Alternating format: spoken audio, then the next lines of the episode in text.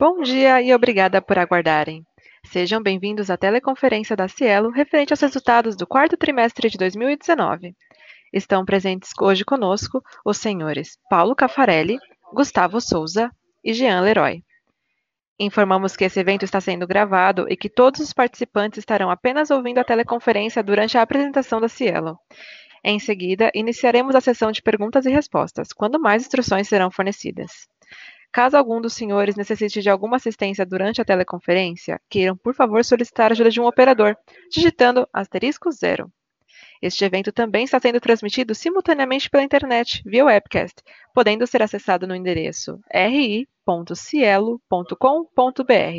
onde se encontra disponível a respectiva apresentação. A seleção dos slides será controlada pelos senhores. O replay deste evento estará disponível logo após seu encerramento. Lembramos que os participantes do webcast poderão registrar via website perguntas para Cielo, que serão respondidas após o término da conferência pela área de RI.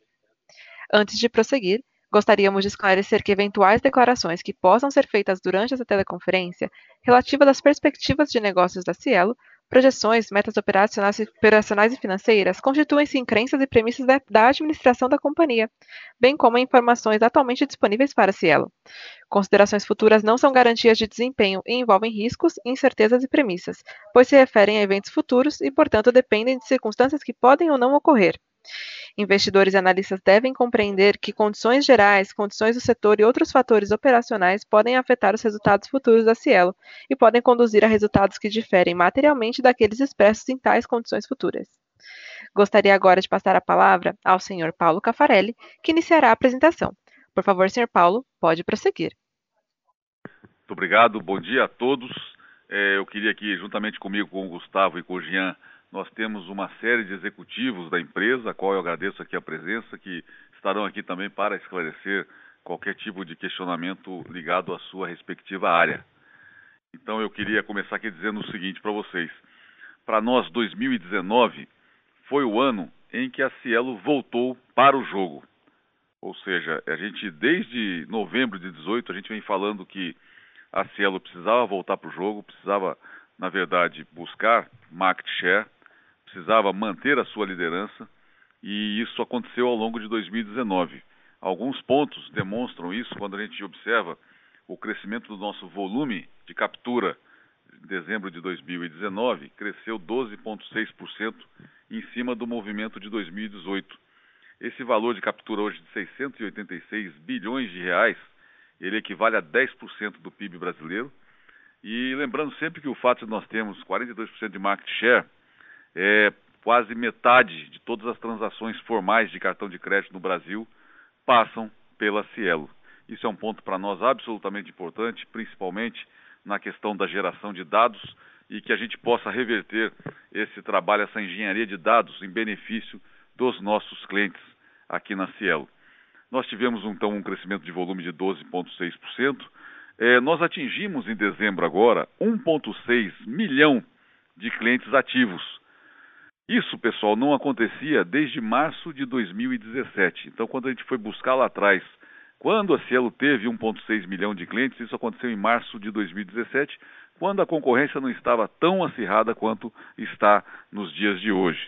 Um terceiro ponto importante é que durante o ano de 2019 nós mantivemos o nosso market share, inclusive crescendo no primeiro e no segundo tri, consequentemente. Ou seja, crescemos market share no primeiro tri, crescemos market share no segundo TRI. Isso também não acontecia desde o segundo trimestre de 2014, ou seja, praticamente há quase é, quatro anos atrás, cinco anos atrás. É, nós vendemos ao longo de 2019 1,3 milhão de máquinas. É, Para Cielo, que não tinha aqui a expertise e, na verdade, focava 100% da sua colocação de máquinas sob a ótica de aluguel, foi um excelente avanço que nós tivemos ao longo do tempo. Isso teve uma contribuição sobremaneira também no aumento da nossa base de clientes. É, uma outra coisa que nós comentamos no passado e eu queria reforçar para os senhores é quando a gente olha o, o, portfólio Cielo hoje, a gente ainda tem uma concentração muito grande de grandes contas quando comparado com contas do varejo, subentende varejo empreendedores. Mas uma notícia boa é que desde junho do ano passado, o nosso varejo vem crescendo mais do que grandes contas. Isso já era esperado em função do trabalho que nós estamos fazendo e é preciso que a gente reveja esse mix do portfólio, é, uma vez que grandes contas nos traz volume, nos traz geração de dados, mas no final da história, quem ganha esse jogo é quem tem uma atuação forte no varejo. E a Cielo está se preparando muito para que, além desse crescimento que vem acontecendo desde junho, é, esse ano a gente possa ter uma concentração muito forte de crescimento no varejo. É, nós implementamos aqui uma campanha chamada Turbina Cielo, Turbina Varejo, e é o que nós vamos perseguir ao longo desse ano. É, definimos também o ano de 2019 como o ano do cliente. Quando a gente participa de uma indústria tão competitiva, mas de um produto comoditizado, é importante levar em consideração que, além de preço, além de tecnologia, além de disponibilidade, além da qualidade do produto, é o melhor ponto a ser comparado entre empresas chama-se qualidade do serviço prestado. Então, nós estamos tendo avanços significativos.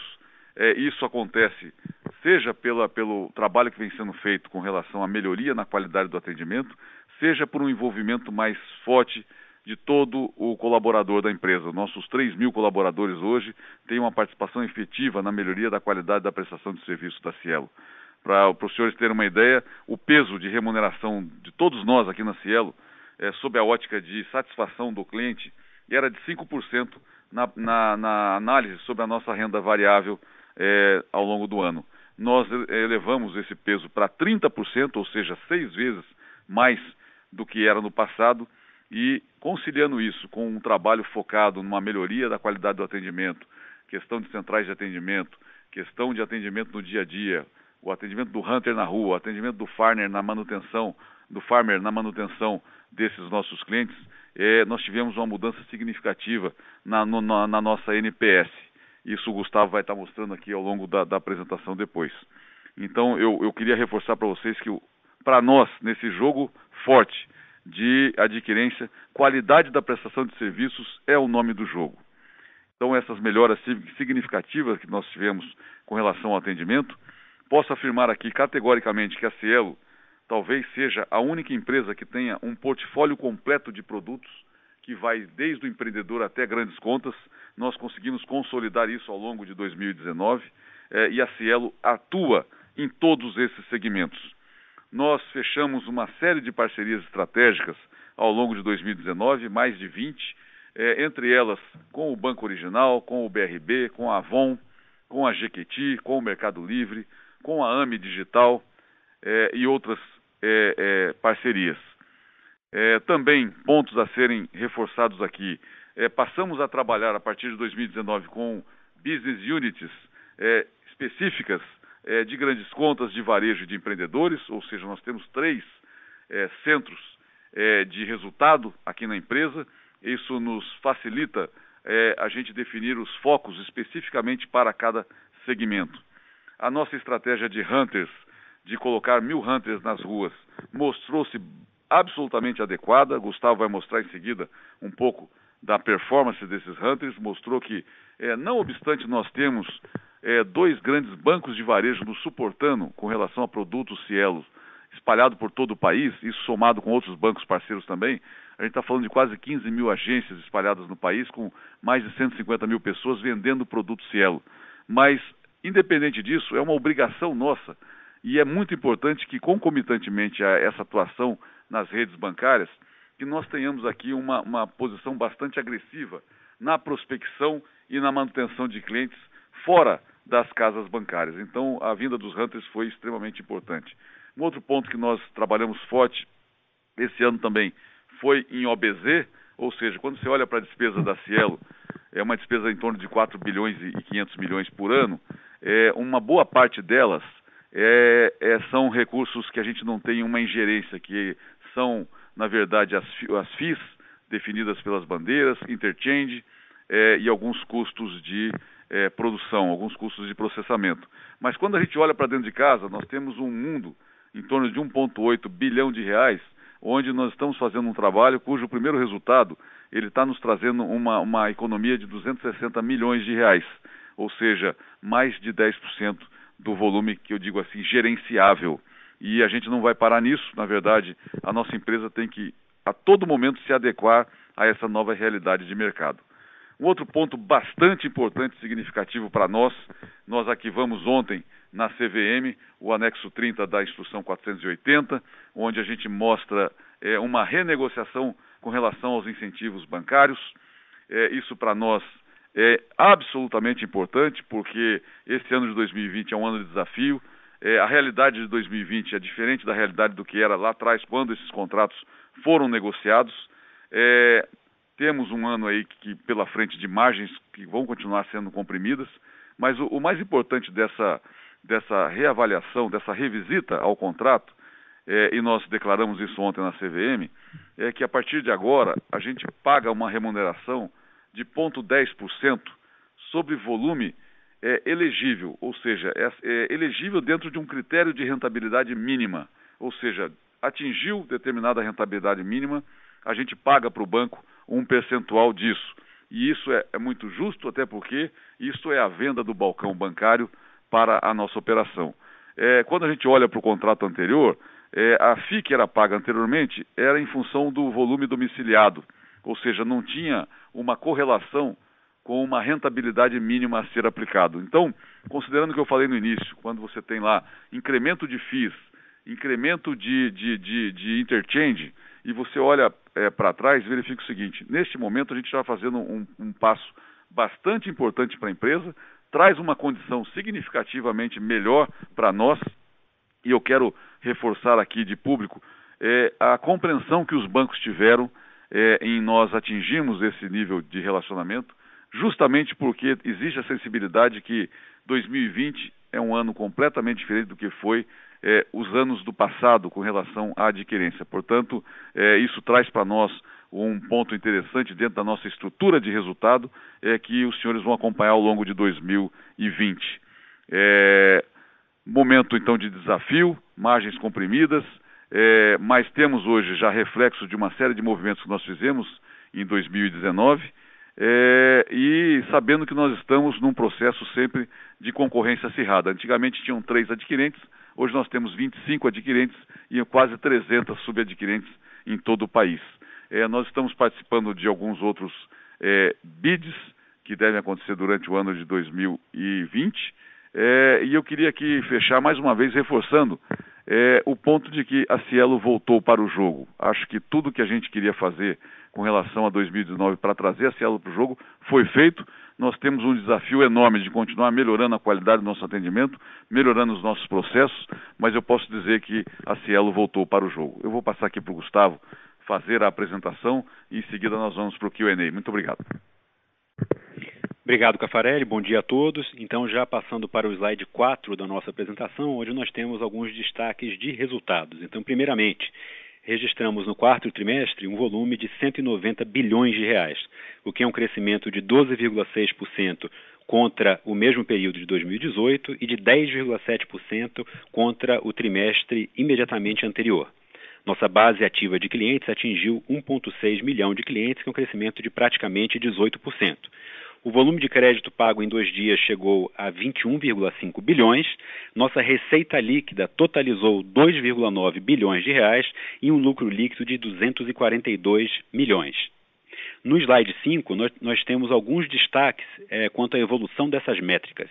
Então, no primeiro gráfico, nós temos um volume financeiro no quarto trimestre, que totalizou 190 bilhões de reais, o que é um crescimento de 12,6% contra o quarto trimestre de 2018. A gente tem uma performance crescente de volumes ao longo dos últimos trimestres. Quanto à base ativa de clientes, um crescimento de 17,7% para um número de fechamento do ano de 2019 de quase 1,6 milhão de clientes. E em termos de volume de crédito pago em dois dias, tivemos um crescimento de 18,8% para um, um volume de 21,5 bilhões no quarto trimestre de 2019. Passando para o slide 6, onde temos um sumário dos nossos resultados, nossa receita líquida de 2,9 bilhões, uma contração de 1,2% em relação ao quarto trimestre de 2018, nossa margem EBITDA que fechou o quarto trimestre de 19 em 22,9%, que é uma contração de 13,5 pontos percentuais em relação ao mesmo trimestre de 2018, e um lucro líquido de 242 milhões, o que é uma contração de 68% em relação ao quarto trimestre de 2018. Indo para o slide 7, agora a gente comenta sobre é, o ponto que mais pressiona a nossa rentabilidade e que é o, o, principal ponto de compressão do lucro líquido da companhia nos últimos trimestres. A gente vê nesses dois gráficos, um é uma compara os dois são comparações de yield de receita, um na visão quarto trimestre de 19 contra quarto trimestre de 18 e o outro na visão do quarto trimestre de 19 contra o mesmo período do de, contra o terceiro trimestre, desculpe, do ano de 2019. É, o que a gente vê é que o maior responsável pela compressão do yield de receita é o efeito do preço. E mais à frente eu vou entrar em um pouco mais de detalhes sobre isso. No slide 8, a gente fala agora que vai passar por três destaques da nossa performance em 2019. A nossa retomada de crescimento no varejo, é, melhorias que fizemos na qualidade do serviço, que resultaram numa melhoria de experiência do cliente, e também ah, quanto à força da marca da Cielo. Indo então para o slide 9, aqui mais uma vez ainda sobre o efeito preço, nós temos o yield de receita do portfólio total da Cielo e a evolução dele desde o primeiro trimestre de 2018. Esse é um dos pontos que a gente mais deve ter comentado com os senhores ao longo das últimas apresentações de resultado. Então, a gente continuou a ver redução de yield de receita no terceiro e no quarto trimestre embora numa magnitude inferior à redução que nós observamos no segundo trimestre. Eu acho que esse é um ponto que a gente enfatizou bastante nas reuniões. Quando a gente olha para o ano de 2019, a gente teve um, quase que um empilhamento de ofertas da concorrência no segundo trimestre, que acabou resultando nesse forte deslocamento de preço no segundo trimestre. No terceiro e no quarto, ainda uma continuidade do movimento competitivo, mas não na mesma intensidade é, do segundo trimestre. Com isso, e agora falando do portfólio de varejo da Cielo, nós fechamos o ano de 2019 com 75% do portfólio de varejo da Cielo reprecificado. Indo agora para o slide 10. Um outro ponto que nós anunciamos e comentamos ao longo do, do ano de 2019 foi, no início do ano de 2019, a, esse nosso novo modelo comercial foi a contratação de mil profissionais, né? criamos essa, essa, esse grupo de funcionários aqui que chamamos de Hunters. Os Hunters têm a tarefa exclusiva de buscar novos clientes e nesse gráfico a gente tenta mostrar como que a atuação dos Hunters começou e foi adequada ao longo do ano a gente nota que logo que eles foram contratados, os hunters trouxeram uma injeção de novas contas muito rápida. Na linha pontilhada, a gente tem a contribuição em quantidade de contas do esforço comercial dos hunters. É, entre o primeiro e o segundo trimestre, então com apenas três meses dessa atuação, a gente fez uma reformulação desse modelo. A gente, é, inclusive no pacote de compensação desse time, a gente passou a priorizar menos a quantidade de contas e a priorizar mais o porte médio do cliente. Então a gente passa a observar que a partir do segundo trimestre, a contribuição no quantitativo de contas diminuiu.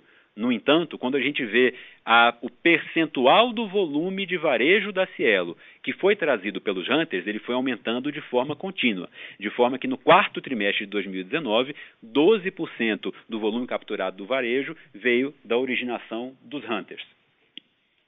Passando agora para o slide 11, então, a gente pega esses dois movimentos. O primeiro, uma oferta de preços mais competitiva, e o segundo, um modelo comercial mais robusto, resultaram num ponto que o próprio Cafarelli já comentou na abertura dessa apresentação, que foi, desde junho de 2019, o segmento de varejo junto com empreendedores, o combinado desse segmento, crescendo, desses segmentos, desculpe, crescendo mais forte do que o segmento de grandes contas.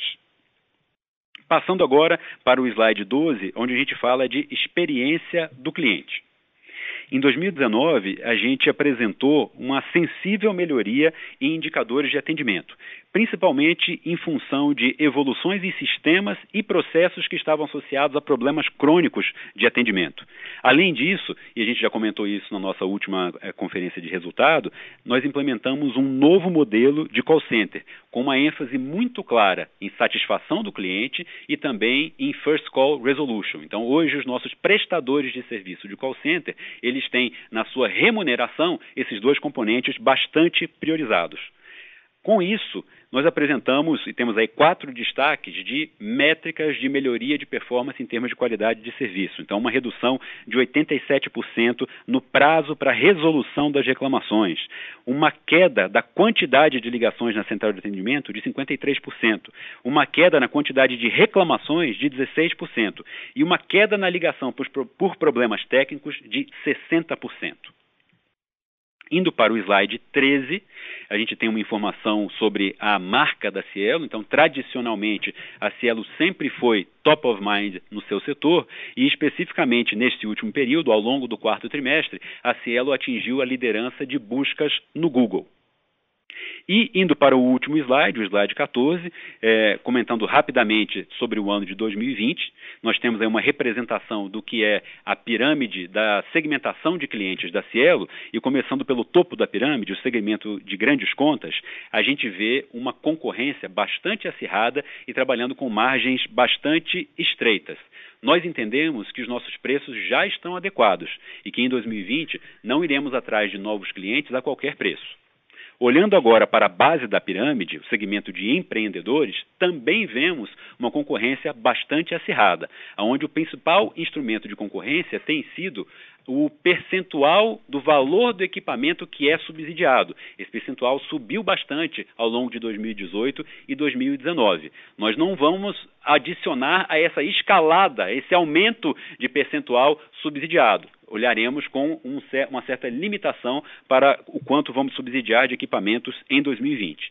E no segmento de varejo, esse que é o meio da pirâmide, também é um, é um segmento bastante competitivo, ele tem margens atraentes, nós entendemos que temos preços competitivos, temos um portfólio adequado de produtos, inclusive de produtos de prazo, temos um modelo comercial robusto que foi implementado em 2019 e que deu certo, e temos uma melhoria na qualidade de serviços que nos leva a crer que teremos um ano de forte atuação nesse segmento. Agradeço a todos pela atenção e passaremos agora para a sessão de perguntas e respostas. Obrigada. Iniciaremos agora a sessão de perguntas e respostas. Caso tenha alguma pergunta, pressione asterisco 1. Se a qualquer momento sua pergunta for respondida, aperte asterisco 2 para se retirar da fila.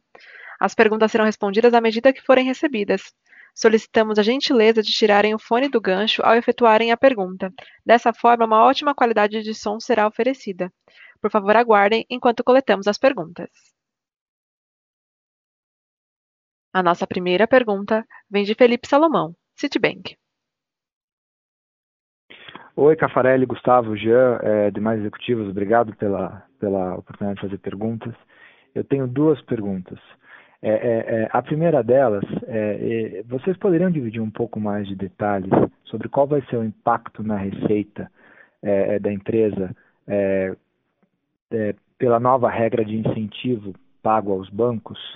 É, porque assim, é, esse é um número muito intangível para a gente. Né? A gente entende que as condições melhoraram é, é para Cielo, é, como o Cafarelli comentou, mas é, é, é, um número muito intangível e seria interessante se a gente tivesse um pouco mais de granularidade para ter ideia do que vai acontecer com o revenue yield, com a receita daqui para frente, dado essa mudança. E a segunda pergunta, uma pergunta específica no earnings release, vocês escreveram que o resultado financeiro foi positivamente impactado pelo reconhecimento de receitas financeiras de trimestres anteriores. É, vocês poderiam dividir conosco qual foi o, o montante dessas receitas, é, enfim, foram diferidas nos trimestres anteriores, mas reconhecidas nesse trimestre? Eu queria ter uma ideia de como é que teria sido a receita de pré-pagamento na recurring basis. Essas são as minhas perguntas. Obrigado. Bom falar com você aqui. É, com relação à tua primeira pergunta, com relação ao impacto das receitas, Felipe, é, a gente está se atendo aí ao, ao, ao, anexo 30 da instrução 480 da CVM, que foi arquivada ontem, e eu falei um pouquinho dos detalhes dele é, comparando com os detalhes dos anos do, do, do, dos incentivos dos anos anteriores. É, a gente vai ficar limitado a isso, Felipe, e o ano aí vai estar mostrando no desempenho da Cielo um pouco a influência desse, desse driver no processo. É, isso é uma opção nossa de, de definir dessa maneira, justamente porque a gente está no meio de alguns bids, a gente está no meio de algumas discussões e eu preferia é, limitar essas informações, e eu acho que já é um grande avanço, a gente está com essas, essas informações hoje já arquivadas, é, podendo ter esse propósito. Então, ah, o segundo ponto, eu vou passar aqui para o Gustavo, que vai te falar um pouquinho da, do, desmembramento aqui desses gastos. Salomão, eu vou te pedir um favor aqui. A gente está é, pegando um número preciso e ainda ao longo desse call eu vou voltar para essa tua pergunta aqui e explicar como esse reconhecimento funciona e qual é o montante. Tá? Então, a gente está pegando aqui nas demonstrações, a gente é, é, divulga aqui é, essa tua resposta ao longo do call. Tá ok? Tudo bem, Gustavo. Obrigado. E Cafarelli, obrigado pela, pela resposta também. Obrigado. A nossa próxima pergunta vem de Giovana Rosa, Bank of America. É, bom dia a todos, obrigada pela oportunidade de fazer pergunta. Eu tenho um follow-up na pergunta do Salomão em relação aos rebates. É, eu queria entender o que, que a gente pode esperar dessa economia, não em termos monetários, mas em relação ao uso dessa economia, né? Então, esse dinheiro vai ser usado para vai ser reinvestido na operação, vocês vão contratar mais força de venda ou a gente pode esperar que ele transite para o bottom line? É, depois eu faço minha segunda pergunta. Giovana, essa, essa, pergunta é muito importante e a gente tem, tem é, nas últimas interações com os analistas recebendo perguntas parecidas. Né? Então, é, deixa eu tentar explicar aqui. O Cafarelli já, já comentou sobre a característica do novo contrato. Ele vai gerar, sim, um, uma é, economia importante para Cielo. Agora, eu queria só separar aqui, porque é muito difícil é, comparar é, tentar projetar o quanto vai para o bottom line. Então, o primeiro ponto é, esse contrato ele, ele é positivo para a Cielo? Ele é. Agora, o que a gente continua vendo ao longo dos últimos meses, e difícil falar de como vai ser o ano 2020, mas eu não vejo mudança de trajetória, é uma compressão de preços. Em que magnitude? Isso sim vai dizer é, aonde que qualquer eficiência que a gente faça, seja em contrato ou seja eficiência de custos, o quanto disso vai para o bottom line. Então, a principal variável que continua sendo a, a, a depressão na nossa rentabilidade continua sendo o preço dado o ambiente competitivo.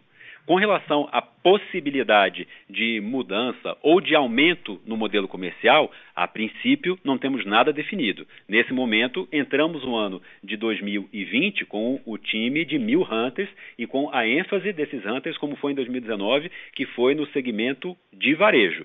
Se algo disso mudar, se nós formos reforçar ou reformular esse modelo, comunicaremos a, a vocês prontamente. Mas esse não é o plano base. O plano base é, é dar continuidade à estratégia de modelo comercial que foi implementada em 2019. É, só um follow-up nessa questão dos preços. Você comentou que 75% da base foi reprecificada.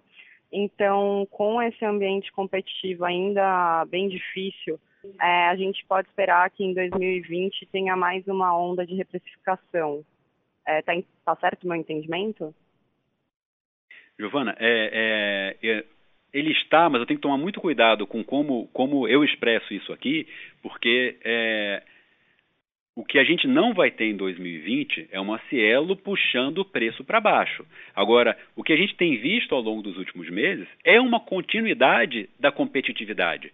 Eu, neste momento, não estou vendo essa continuidade de competitividade parar. E a Cielo, como um participante importante desse mercado, está lá buscando novos clientes, está lá buscando reter a sua base de clientes. Então, é, tudo indica que esse movimento deve continuar em 2020. Tá certo, super claro. É, se você puder também, a minha segunda pergunta é em relação à Nereds, se vocês puderem abrir é, como que foi dividido esse NEREDS em relação ao tamanho de cliente e considerando a força atual de, de venda de vocês, é, a gente pode esperar que esse nível de NERED seja mantido em 2020 ou a gente deve esperar um nível um pouco menor? Obrigada. Tá bom. Giovana, a, a gente é, não abre o detalhamento por segmento do nosso NEREDS, infelizmente porque é, passou a ser uma informação estratégica, é, o, o, aonde a gente tem privilegiado o crescimento que é em varejo e também empreendedores, talvez sejam os dois segmentos mais competitivos, então a gente acaba falando sempre do todo. Agora, com relação à estratégia para 2020, é uma continuidade da estratégia mesmo. Então, é, planejamos manter esse ritmo de crescimento de Neredes, mas mais importante do que o Neredes, aí eu me remeto àquele comentário quanto ao varejo que eu fiz em relação ao volume, especificamente no varejo, buscando também um porte é, mais qualificado do volume que entra na Cielo. Então, é uma continuidade da estratégia. Podemos esperar, sim, o mesmo ritmo. Perfeito, Gustavo. Obrigada. A nossa próxima pergunta vem de Eduardo Rosman, Banco BTG Pactual. Olá, bom dia a todos. Tem uma pergunta. É, acho que a companhia vinha falando ali no, no, final do ano passado sobre a grande importância né, de se ter esse novo acordo com os bancos. E acho que a, esse acordo se materializou, né? Então eu queria saber se vocês acham que essa definição, se ela é suficiente para que vocês, né, os executivos, consigam tocar a companhia do jeito que vocês gostariam, né? Ou, ou de novo, perguntando de outra maneira, né?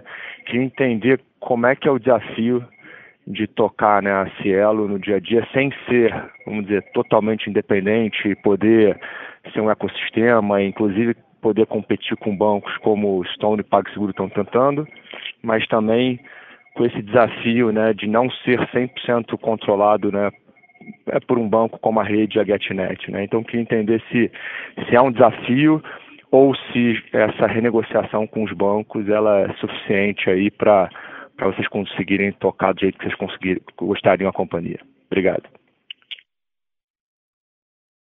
Eduardo, é o Cafarelli. É, obrigado pela pergunta. É, na verdade, Eduardo, acho que assim é, é, importante a gente deixar claro aqui que esse acordo com os bancos ele é um ponto que foi endereçado. É, a gente tem uma série de lições de casa aqui dentro é, que nós já estamos no meio desse caminho e que a gente tem que continuar insistindo nisso.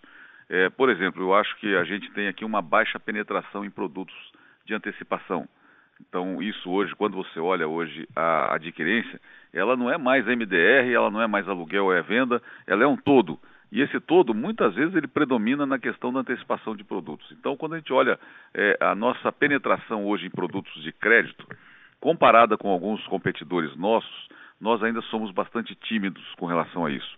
Isso tem uma série de reflexos que vem do passado, é, o fato realmente também da gente estar é, embaixo de dois bancos, mas a realidade é outra, e eu posso te dizer uma coisa importante também, é o seguinte, nós temos total apoio dos dois controladores com relação à liberdade que a Cielo tem hoje de buscar a ampliação na participação de produtos de crédito. Então, para mim, assim, uma das grandes lições de casa que a gente tem esse ano, fora ter endereçado a questão dos incentivos, é a gente crescer em produtos de crédito. Fora isso, um outro ponto que eu vou insistir de novo, como para mim fundamental e ganha o jogo quem, quem na verdade é, priorizar isso é a necessidade da melhoria da qualidade do atendimento. A gente, para nós, é um dogma de fé isso, ou seja, a Cielo vai ter o melhor atendimento de adquirentes do país. Podem ter certeza disso. Isso é um processo que ele, ele tem que ser desenhado ao longo do tempo, mas para mim, quando você trabalha num produto comoditizado, nome do jogo é a qualidade do serviço prestado. Então, ao longo do ano, a gente tem uma série de desafios a serem é, é, enfrentados, mas eu te diria que antecipação de crédito, melhoria na qualidade do serviço e o que o Gustavo falou anteriormente, da gente estabelecer limites à questão de subsídios de máquinas, porque chega um ponto em função de ativação, em função de churn, em função é, de, de, ofertas de máquinas no mercado, que você pagar subsídio numa máquina que acaba nem sendo ativada, não me parece um bom negócio. Então a gente está trabalhando forte para tentar é, é, reverter isso. E um outro ponto, tão importante quanto, é assim, a Cielo não trará cliente para cá a qualquer preço. A Cielo não trará cliente para cá a qualquer preço, ou seja, nós estamos na, na, luta, nós estamos concorrendo, mas o preço ele tem uma formação e essa formação tem que ser devidamente observada na hora que a gente vai compor o nosso preço. Não, perfeito, Cafarelli, muito obrigado. Só, só dois follow-ups rápidos sobre dois pontos que você falou, de repente o Gustavo pode, pode adicionar alguns pontos. Essa questão de venda de máquina, né? A gente viu que vocês venderam muita máquina. Se vocês pudessem dar um, falar um pouquinho como é que isso impactou o resultado de vocês, né? Se, se vocês estão claramente falando que estão revendo algumas práticas, enfim, às vezes não faz sentido. É, enfim, eu entendo que isso aí é, é, gera um, pode ter gerado um prejuízo aí na, no, na, no negócio da Stelo e atrapalhar o negócio de vocês, se você pudesse falar isso rapidamente.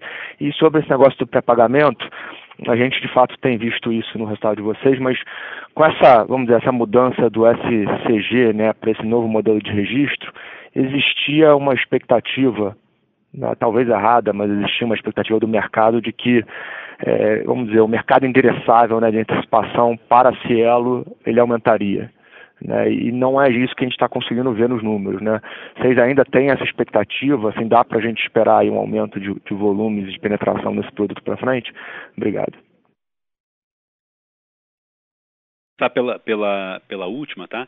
Então, quando a gente olha para antecipação, especialmente em 2020, e aí olhando para os segmentos, qualificando para uma ênfase no segmento de varejo, a gente tem sim uma, uma, um objetivo de melhorar a nossa penetração. Então, é, você está correto, um aumento substancial não aconteceu, a gente vem incrementando isso gradualmente, mas para o ano de 2020 a gente pretende sim melhorar essa métrica.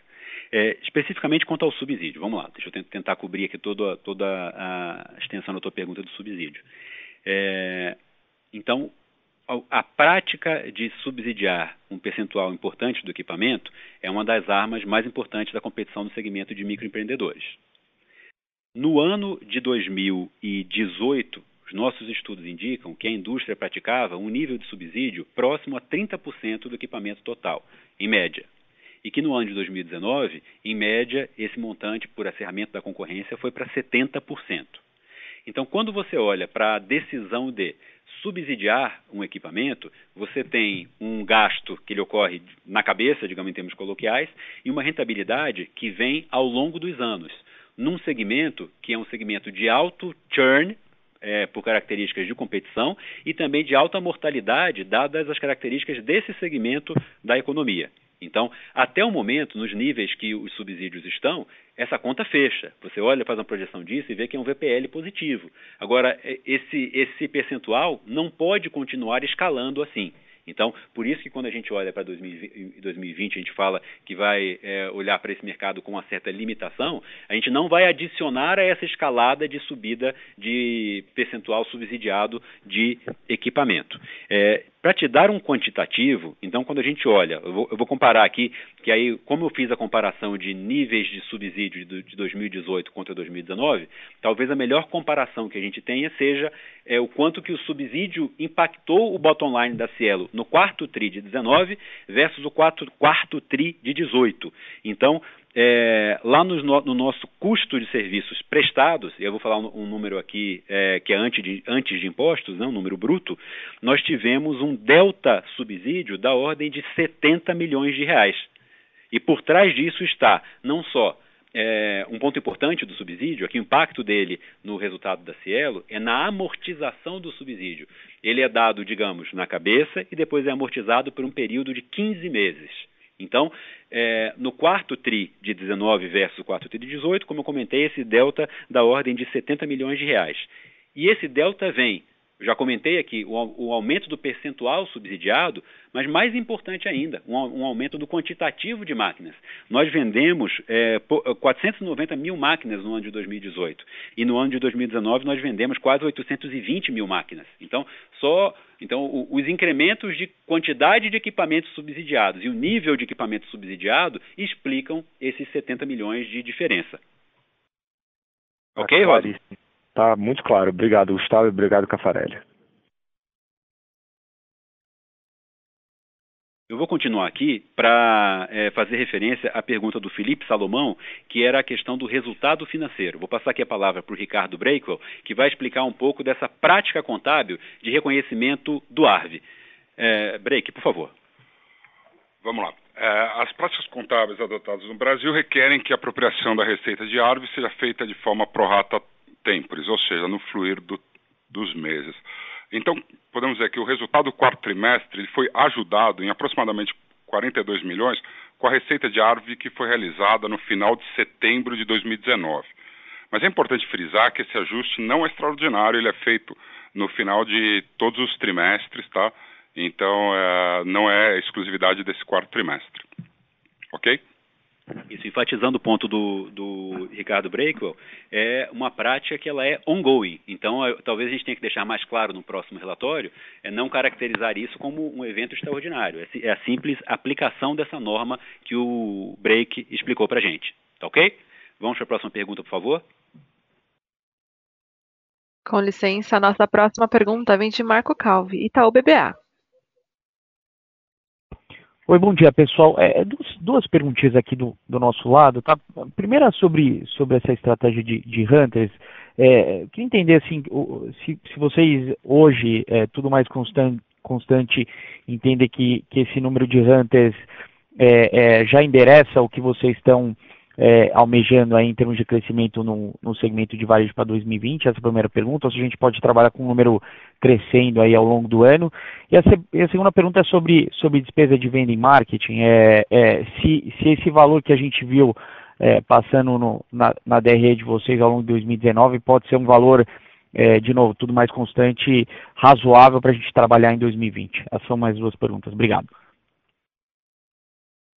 Perfeito. Então, vou começar aqui pela tua última pergunta, Marco. É, então, para o teu comentário de despesas aí de vendas e marketing, realmente nós tivemos uma concentração de eventos no quarto trimestre, de campanhas, ações comerciais, é, promoções com parceiros. Então, ele realmente é um trimestre mais alto. Nós não vemos esse como nível normalizado para 2020. Indo para o teu comentário de Hunter, eu temo que eu só tenho uma resposta aqui um pouco subjetiva, que é, a princípio, e esses são os nossos planos, tudo que a gente preparou, projetou para o ano de 2020, é esse efetivo de força comercial que está estabelecido dos Hunters de mil profissionais. No entanto, é, a gente não descarta que, com o transcorrer do ano, a gente possa fazer mudanças incrementais ou mesmo de mudança de, de modelo. O que a gente está deixando muito claro aqui é que o nosso foco absoluto em 2020 é de atuação no varejo. Se for necessário qualquer ajuste de curso nessa estratégia, nós é, comunicaremos aos senhores. Mas, a princípio, a estratégia para o ano de 2020 é a manutenção desse modelo comercial que foi implementado em 2019. Perfeito, super claro, Gustavo. Assim, só, só um follow-up na, na primeira resposta. É, a minha dúvida é assim, o, quando a gente olha aí, né, eliminando a questão da, da sazonalidade da despesa, a gente olha o valor é, que passou no ano de 2019, né, em vendas e marketing. Esse é um valor razoável para trabalhar para 2020? Obrigado. Olha, o, o, máximo que eu posso falar, porque eu não posso fazer grandes projeções aqui para 2020, é que é, tivemos alguns outliers por concentração de ações comerciais e até mesmo por campanhas.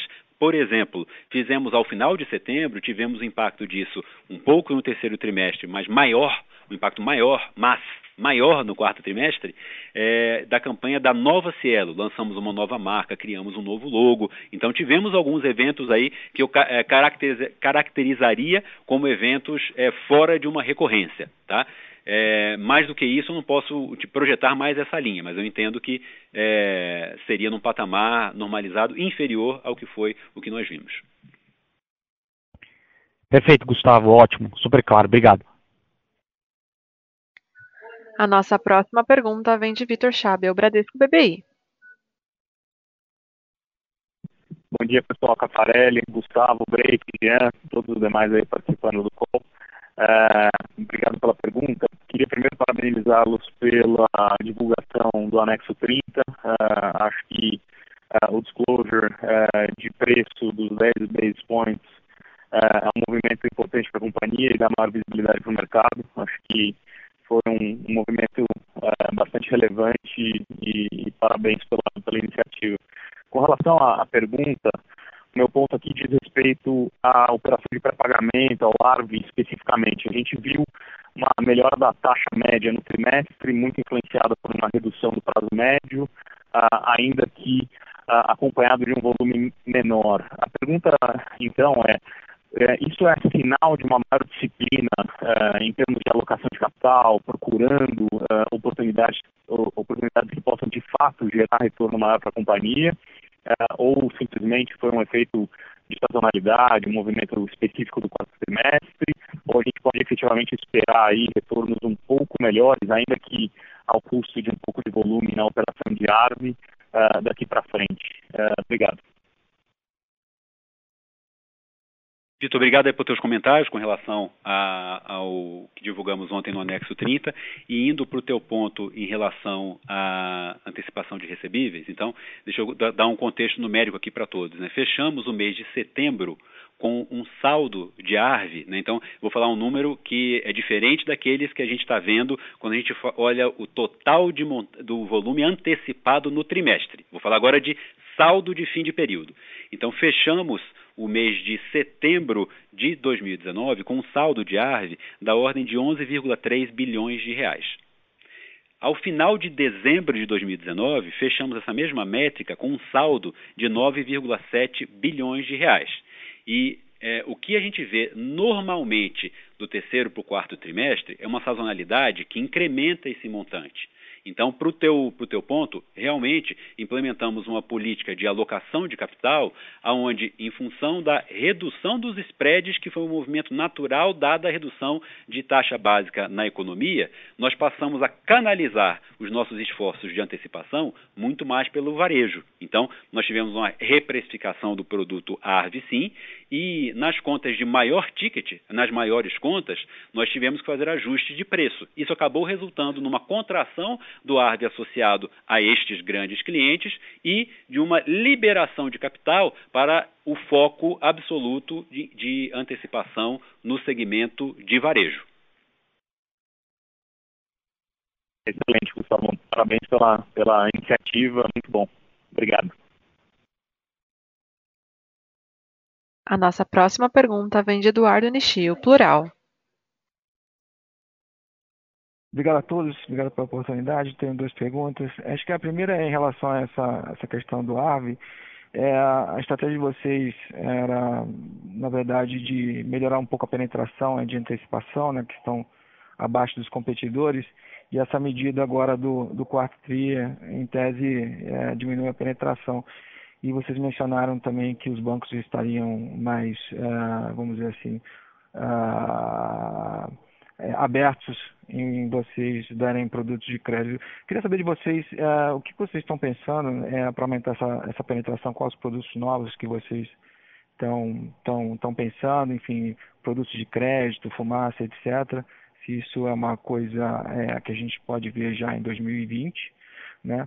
E a minha segunda pergunta, desculpa voltar ao, ao, ao, ao quesito de incentivos, é, eu só queria entender um pouco, é, enfim, esses 10, 10 basis points eram também aplicados a, no contrato anterior, só foi uma mudança aí no cálculo do volume, né, que, é, em tese agora é sobre o volume é, com uma certa rentabilidade mínima, versus o volume domiciliado anteriormente se foi só isso e se tem ordem de grandeza de volumetria e quanto que seria a queda de volume, é, enfim, para a gente ter um, um, cálculo um pouco mais assertivo, porque é um, é um ponto importante é, na receita de vocês. Muito obrigado. Obrigado pela tua pergunta. Começando pela pergunta dos incentivos, a gente vai se limitar a destacar as seguintes características do novo contrato. Então, são 10 pontos bases é, aplicados em cima de um volume elegível, onde leva em consideração um parâmetro de rentabilidade mínima. No contrato anterior, não existia essa qualificação de volume por esse parâmetro que eu comentei aqui agora. Então, não só o pagamento de o, o, montante do FII, ele é um montante diferente, como também temos essa qualificação do volume que não existia no, no passado. Indo para o, a tua pergunta com relação ao ARV, é, o que nós vimos ali no nosso material foi realmente uma redução da penetração dos produtos de prazo. Agora eu tenho que qualificar isso aqui muito claramente, só me referir ao número. No nosso slide 5, a gente mostra que do, no terceiro trimestre nós tínhamos uma penetração de 21,3% e que no quarto trimestre essa penetração foi para 19%. Essa queda de penetração está totalmente associada a uma, a uma queda de penetração no segmento de grandes contas. Foi aquele comentário que eu fiz. É, com mudança na taxa básica de juros, tivemos um aperto dos spreads, é, reprecificamos os nossos preços e é, o resultado é que, como esse segmento carrega tickets grandes, alguns clientes buscaram outros mecanismos para fazer a sua antecipação. Isso no segmento de grandes contas. O que nós observamos no segmento de varejo foi uma continuidade do nível de é, penetração que nós tínhamos. Então, essa, essa redução está totalmente associada àquele segmento que é o topo da pirâmide. Perfeito. Só, só se pudesse um follow-up, é, os 10 basis points eram também feitos né, no contrato anterior também, era uma, uma fórmula é, parecida ou não? E, e, e em relação a, a, primeira pergunta, que foi em relação ao ARV, é se vocês têm planos de entrar na parte de crédito também, porque a antecipação é, é, um, é uma linha ainda meio que é, crédito não é, enfim, tem, tem certas é, é, questionamentos em relação à antecipação. Queria saber se realmente em crédito vocês pretendem entrar nessa linha aí é, nos próximos meses ou trimestres, enfim, no futuro. Entendi, obrigado. Eu acabei que na, na, pergunta na pergunta do Arve, desculpe, eu acabei passando batido do teu ponto do crédito, me desculpe. É, nós fizemos um piloto de um produto de fumaça na Cielo ao longo do segundo semestre. Estamos agora fazendo alguns ajustes no próprio produto para que façamos a implementação em algum momento ao longo de 2020. Então, devemos ter novidade disso sim nos próximos meses. É, especificamente quanto ao, ao, contrato de incentivos e a tua pergunta, eu vou me limitar aqui a dizer que é, nós temos um novo FII sobre o volume, é uma, uma que, que, são esses 10 bips, e essa nova regra, que é uma qualificação do volume aonde incide esse FII, que é uma regra de rentabilidade mínima. Super claro, muito obrigado. A nossa próxima pergunta vem de Gustavo Schroden, Goldman.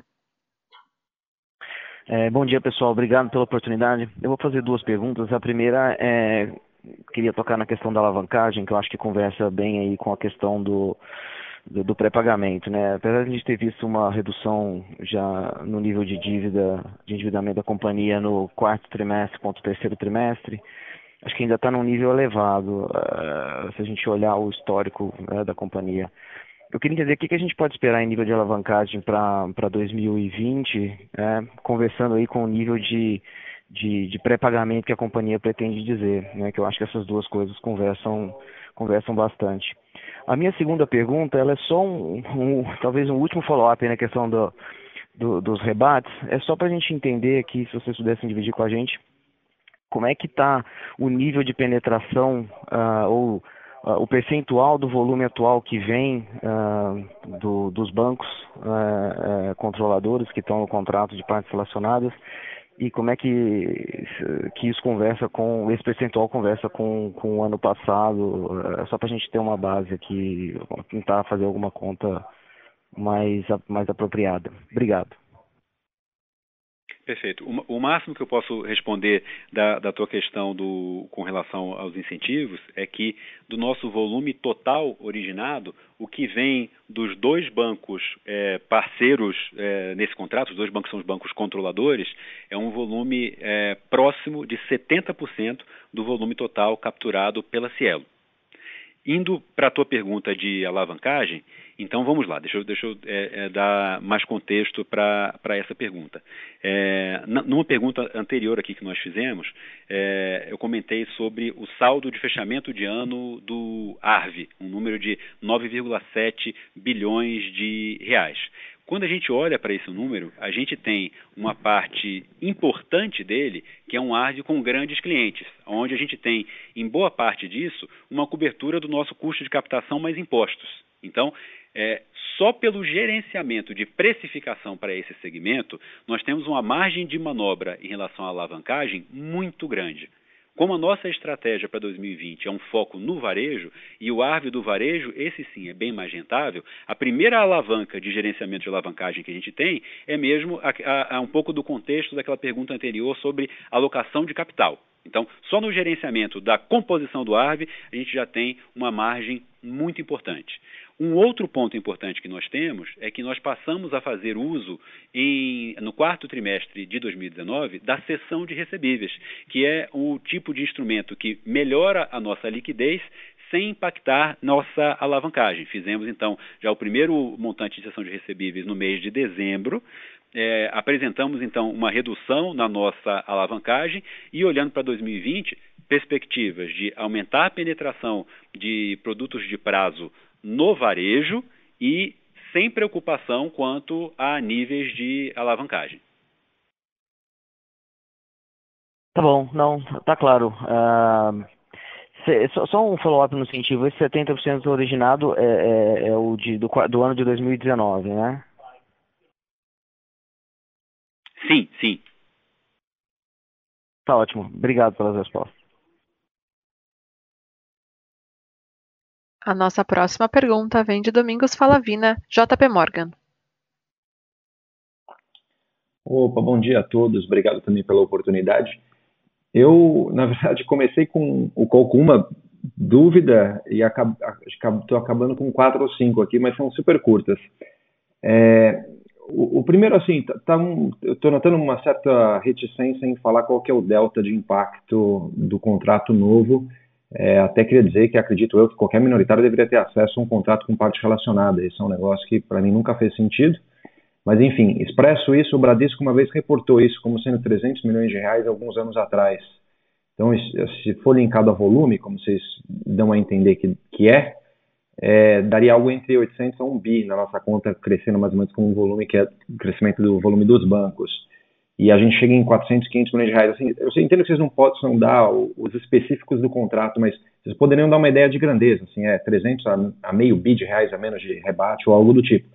Porque, de novo, isso já foi reportado pelo Bradesco antes, não vejo por que essa é, cerimônia em divulgar esse impacto é, usando o backtest, né, 2019.